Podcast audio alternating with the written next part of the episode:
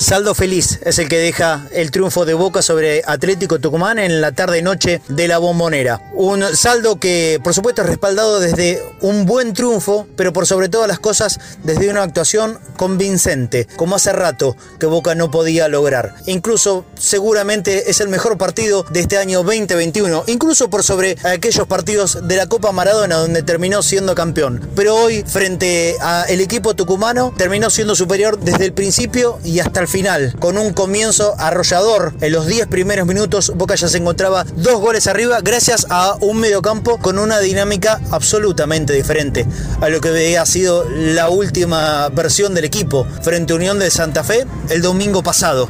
Hoy, en cambio, Boca íntegramente con juveniles en ese sector, Almendra, Medina y Varela impuso todas las condiciones de juego necesarias como para marcar una clara superioridad sobre el rival. Ellos fueron los intérpretes fundamentales del primer gol de Boca. Los tres participaron, claro, también tuvo la actuación estelar de Carlitos Tevez poniendo el pase final para el ingreso de Medina por sorpresa dentro del área de Luchetti y la muy buena definición del juvenil de tan solo 18 años que tiene Boca en la mitad de la cancha. Cosa que hacía rato que no pasaba, ¿eh? que un volante aparezca por sorpresa y con buena definición en el área rival, sinceramente no encontrábamos un antecedente muy cercano. Hoy Medina lo hizo. También el que estuvo con todas las virtudes en el partido fue Agustín Almendra. En funciones de asistidor, también acompañando en la mitad de la cancha al que, por lo menos para mi gusto, fue la gran figura de la noche, Alan Varela. Un 5 de enorme proyección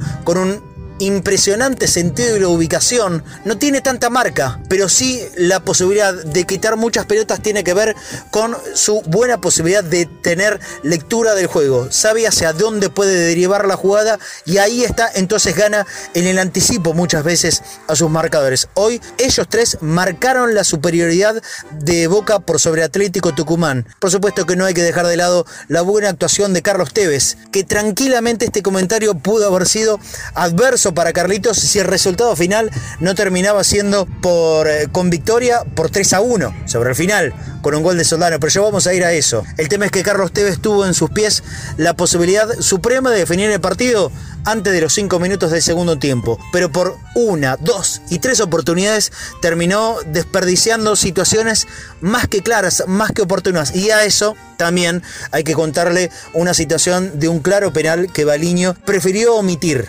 que le hicieron al propio Carlos Tevez. Pero sacando esas situaciones, que claro, no son menores, para Boca de todas formas terminó pesando y mucho el buen partido del el capitán, de su número 10, que siempre va a ser determinante en las acciones del juego del equipo. Para bien o para mal, como había ocurrido en eh, el partido del domingo anterior. También hay que marcarlo como un aspecto más que positivo, la actuación de Agustín Rossi, el arquero de Boca, no porque haya tenido muchas intervenciones, todo lo contrario, sino porque en una clave que fue a los 8 segundos del segundo tiempo tapando una pelota que pudo haber sido fundamental en el trámite del partido. Antes de terminar la primera etapa, promediando los primeros 45 minutos, Atlético Tucumán había llegado a un descuento, se puso 2 a 1 sin realmente merecerlo ni haber hecho casi mérito alguno para eso. Un buen pelotazo desde afuera de Toledo que reventó el travesaño y lo aprovechó muy bien Heredia en el rebote definiendo de cabeza. No tuvo muchas chances de poder sacar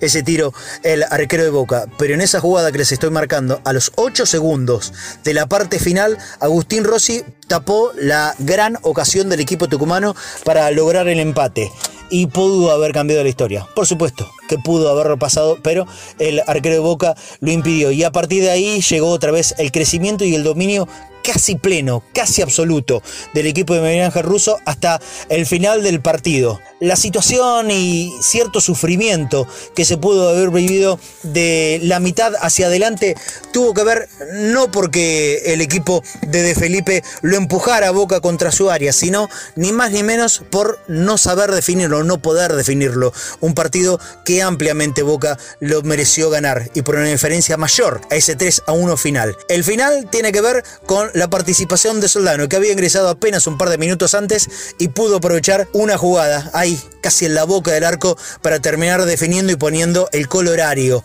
de esta buena victoria de Boca frente al equipo tucumano. Y marcamos lo de Soldano porque seguramente, más allá de las declaraciones de Carlitos Tevez al final del partido, pueda ser uno de los jugadores que tenga titularidad el próximo miércoles, cuando Boca debute en esta versión 2021 de la Copa Libertadores y será frente a The Strongest en la altura de La Paz imaginamos que Soldano puede ser el delantero titular.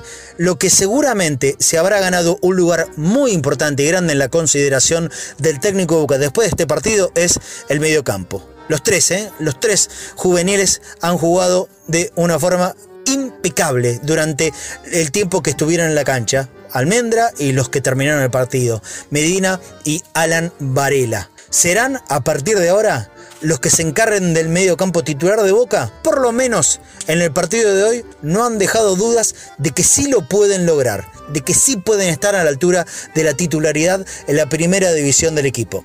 Está claro, en partidos de Copa Libertadores y contra conjuntos de una jerarquía mayor a lo que hoy puede llegar a tener Atlético Tucumán, Boca necesitará un mediocampo o un nombre por lo menos de mayor experiencia. Pero en lo que uno puede descansar con tranquilidad es que estos juveniles que provienen de la cantera que hoy por hoy comanda el Consejo de Fútbol con Juan Román Riquelme a la cabeza, han mostrado y en los últimos partidos eh, lograron una continuidad de buen juego y a lo que Miguel Ángel Russo puede echar mano. Seguramente los tres o dos de ellos seguros vayan a ser titulares en el partido de la Copa Libertadores. No está mal, para nada, no está nada mal, porque hoy se lo han ganado con juego y dentro de la cancha. Lo mismo que hizo el equipo, un equipo que venía eh, tambaleando, con muchas dudas desde los resultados, pero por sobre todas las cosas en un funcionamiento que nunca lograba encontrar. Hoy fue la noche del reencuentro con el triunfo, con el buen posicionamiento en la tabla de posiciones, en este momento está segundo y con buenas aspiraciones para poder pasar a la próxima ronda de esta Copa de la Liga Profesional, pero sobre todo, sobre todo, un Boca que por fin convenció a todos, a sus hinchas y a la crítica desde afuera, que siempre es muy dura y hoy no tendrá argumentos para pegarle a Boca.